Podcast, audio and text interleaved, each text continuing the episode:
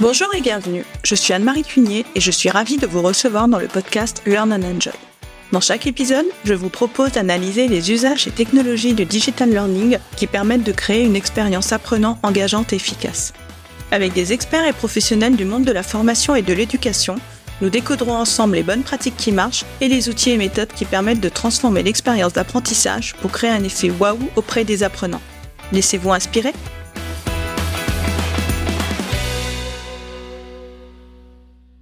Bonjour à tous Connaissez-vous la pyramide de Maslow? C'est un concept qui hiérarchise les besoins d'un individu. On l'appelle aussi la pyramide des besoins. Dans cet épisode, je vous propose d'explorer comment cette théorie peut être un outil puissant pour améliorer la conception de vos formations en plaçant l'expérience de l'apprenant au centre de votre approche. Théorisée par le psychologue Abraham Maslow dans les années 1940 dans son ouvrage Motivation et personnalité, la pyramide de Maslow présente cinq types de besoins de façon hiérarchique. Les besoins physiologiques, les besoins de sécurité, les besoins d'appartenance et d'amour, les besoins d'estime et le besoin d'accomplissement personnel.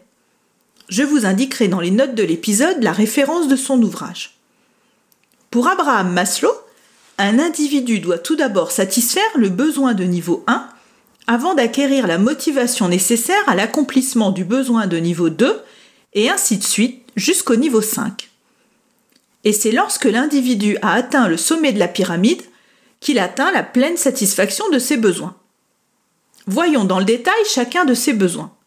Tout d'abord, au niveau du socle de la pyramide, nous trouvons les besoins physiologiques. Ce sont les besoins les plus fondamentaux et essentiels pour la survie et le bien-être physique des individus. Les besoins physiologiques concernent les besoins de base, comme par exemple respirer, manger, boire, dormir, se vêtir. Ces besoins doivent être satisfaits en premier car ils sont indispensables à la survie. Le niveau 2 concerne le besoin de sécurité. Une fois que les besoins physiologiques sont satisfaits, l'individu cherche à se sentir en sécurité et protégé contre les différents dangers qui peuvent nous menacer on retrouve parmi les besoins de sécurité le logement, la stabilité financière, l'emploi, la stabilité familiale et affective ou la santé. Les besoins de sécurité sont importants pour réduire l'anxiété et permettre à l'individu de se concentrer sur d'autres aspects de sa vie. Le besoin d'appartenance et d'amour représente le troisième niveau de la pyramide de Maslow. L'individu va chercher à établir des relations sociales et ressentir le besoin d'aimer et d'être aimé. Il va aussi ressentir le besoin d'avoir des amis, d'intégrer un groupe ou une communauté. L'individu a besoin de savoir qu'il compte pour les autres. Et les opinions, qu'elles soient positives ou négatives des membres du groupe à son égard, sont alors des indicateurs essentiels pour savoir si ce besoin est satisfait ou non. Au quatrième niveau, nous trouvons le besoin d'estime. L'individu aspire alors à se sentir valorisé, respecté et reconnu par les autres. Les besoins d'estime se divisent en deux catégories. L'estime de soi et l'estime accordée par les autres, comme la reconnaissance ou l'appréciation par exemple. Ici, le sentiment d'être utile et d'avoir de la valeur est au centre des préoccupations pour satisfaire ce besoin. L'individu va chercher à accomplir des actions suscitant le respect de ses proches de ses connaissances, de collègues ou d'inconnus. Enfin, au sommet de la pyramide, le cinquième niveau est le besoin d'accomplissement personnel. L'individu aspire alors à se réaliser en exploitant son potentiel au maximum pour atteindre l'épanouissement personnel. Il va exprimer sa créativité, être satisfait de ce qu'il a accompli, aider les autres et vivre de nouvelles expériences. Bien sûr, chaque individu est unique et la façon dont chacun répond à ses besoins peut varier. Très souvent, nous gravissons et descendons les échelons de la pyramide de Maslow au gré des événements et des situations. La pyramide de Maslow est très utilisée en marketing pour mieux cerner les besoins et les attentes des consommateurs afin de définir une offre qui leur sera parfaitement adaptée. Prenons un exemple pour illustrer. Un coach professionnel qui souhaite s'adresser à des cadres en entreprise. Voyons comment il pourrait utiliser la pyramide de Maslow pour concevoir ses services. Tout d'abord, les besoins physiologiques. Notre coach va s'assurer que ces services sont accessibles facilement pour les cadres, en proposant des sessions de coaching en ligne adaptées à leur emploi du temps chargé. Pour combler le besoin de sécurité, notre coach peut mettre en avant la confidentialité des séances de coaching. Pour le besoin d'appartenance, notre coach peut créer une communauté de cadres en proposant des ateliers, des séminaires ou des événements de réseautage où ils vont pouvoir se rencontrer, échanger des idées et partager leurs expériences. Pour le besoin d'estime, notre coach peut mettre en avant des témoignages de clients satisfaits ou des études de cas montrant comment des clients ont pu développer leurs compétences en leadership.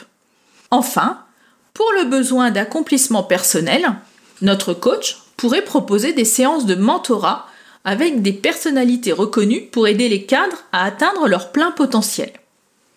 Avec cet exemple, on peut voir comment notre coach peut construire son offre de service pour combler les besoins des cadres à différents niveaux de la hiérarchie de la pyramide de Maslow. Et donc, pourquoi ne pas utiliser également la pyramide de Maslow pour concevoir des formations qui répondent aux besoins des apprenants? Voyons comment il est possible de l'appliquer dans le processus de conception. Tout d'abord, pour le premier niveau, il est essentiel de prendre en compte les besoins physiologiques des apprenants pour assurer un environnement d'apprentissage optimal et mettre à l'aise les apprenants.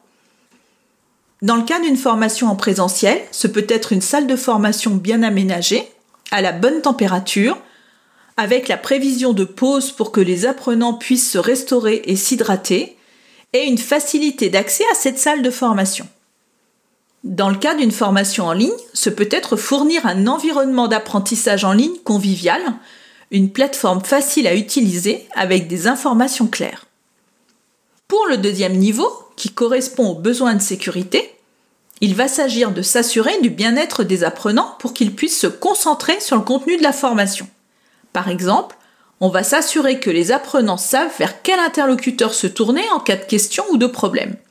Également, poser le cadre pour créer un climat d'apprentissage respectueux afin que les apprenants se sentent en sécurité pour exprimer leurs opinions et poser des questions sans crainte de jugement. On peut également fournir des supports pédagogiques clairs et précis pour réduire l'anxiété des apprenants concernant leur compréhension du contenu avec des présentations et des consignes bien structurées et faciles à suivre. Le troisième niveau est celui du besoin d'appartenance et d'amour. Ce sont des besoins importants dans l'apprentissage. Il va s'agir ici de favoriser un environnement d'apprentissage collaboratif et stimulant. On peut aussi créer une communauté d'apprentissage afin de favoriser les liens entre les participants au travers par exemple d'un groupe de discussion, d'une messagerie instantanée ou d'un canal Teams pour échanger des idées et s'entraider. Autre idée, débuter la formation par un icebreaker pour aider les apprenants à se connaître et à se sentir à l'aise les uns avec les autres. Le niveau 3 est celui qui va encourager la collaboration et l'interaction entre les apprenants et le formateur et créer des opportunités pour les discussions et le partage d'expériences. Passons à présent au niveau 4, le besoin d'estime. Pour que les apprenants soient confiants dans leur apprentissage, il est essentiel qu'ils se sentent valorisés et que leur progrès soit reconnu. Pour cela, fournissez régulièrement des retours constructifs aux apprenants sur leur progression et leur performance. Mettez l'accent sur les points forts et encouragez-les à améliorer leurs compétences en identifiant également les domaines où des améliorations sont possibles. C'est le feedback. Célébrez également les réussites individuelles avec des récompenses symboliques comme des badges ou des certificats qui vont aider à renforcer l'estime de soi. On peut aussi encourager les apprenants à partager leurs expériences pour enrichir l'apprentissage du groupe ou proposer des défis pour leur permettre de se dépasser afin de développer leur confiance en leurs capacités. En prenant en compte ces besoins d'estime, vous allez aider les apprenants à se sentir valorisés compétents et confiants dans leur apprentissage, et ainsi les motiver à poursuivre leur parcours de formation. Enfin, le cinquième et dernier niveau est le besoin d'accomplissement personnel qui va motiver les apprenants à se dépasser, à atteindre leurs objectifs et à réaliser leur plein potentiel. Pour cela, vous pouvez proposer des défis pour encourager les apprenants à sortir de leur zone de confort et explorer de nouveaux domaines. Ou encore proposer des séances de coaching individuel pour approfondir certaines thématiques ou un accès à des ressources complémentaires ou même proposer aux apprenants de parrainer les apprenants d'une nouvelle promotion. Ce dernier niveau est celui qui va permettre de créer un environnement d'apprentissage qui encourage le développement des apprenants et qui motive à se dépasser pour qu'ils se sentent transformés et enrichis par la formation suivie. Voilà, nous arrivons à la fin de cet épisode. En utilisant la pyramide de Maslow pour concevoir des formations, vous allez pouvoir mieux intégrer les besoins des apprenants en vous appuyant sur les différents niveaux.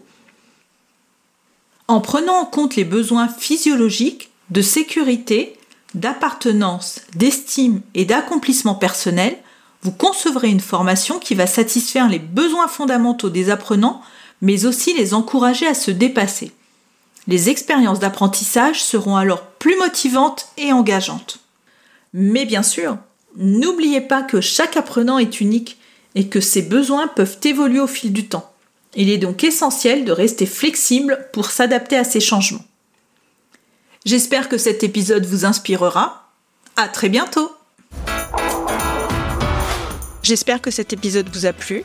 Si vous aimez le podcast Learn and Enjoy et si vous avez envie de me soutenir, de m'aider à faire connaître ce podcast, la meilleure façon, c'est de me laisser une note 5 étoiles sur Apple Podcast ou un petit commentaire.